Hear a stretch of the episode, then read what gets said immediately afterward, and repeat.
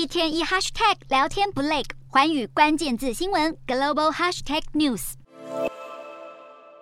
美军 RC 一三五侦察机驾驶舱往外一看，一架机翼上挂载空对空飞弹的解放军歼十一战机越来越逼近，最后两架美中军机只相距短短三公尺的距离，大大危及飞航安全。二十一日，这一架美国空军 RC 一三五侦察机在南海国际领空飞行时，遭一架解放军歼十一战机拦截。美军发言人声明指出，解放军战机与美军侦察机机翼相距不到三公尺，机鼻距离六公尺，迫使美军侦察机采取紧急闪避动作，避免撞。机引发飞航事故，不只有美国、澳洲与加拿大军机，今年也曾在南海空域被解放军战机以同样危险的举措拦截。声明补充，美国印太联合部队致力维护自由开放印太地区，不为中国军事挑衅，将继续在印太海空域飞行航行。为了应对中国日益严峻的挑衅行径，我国本月正式拍板定案，将义务役役期从四个月恢复为一年，获美欧国家政府大赞。其中还有意大利学者二十八日受访时表示，义务役恢复为一年是台湾防御战略的重要一部分，也代表国际社会对于中国威胁的定义已不再单纯只是外交干预、政治干预或经济胁迫，而是升级为具体的入侵威胁。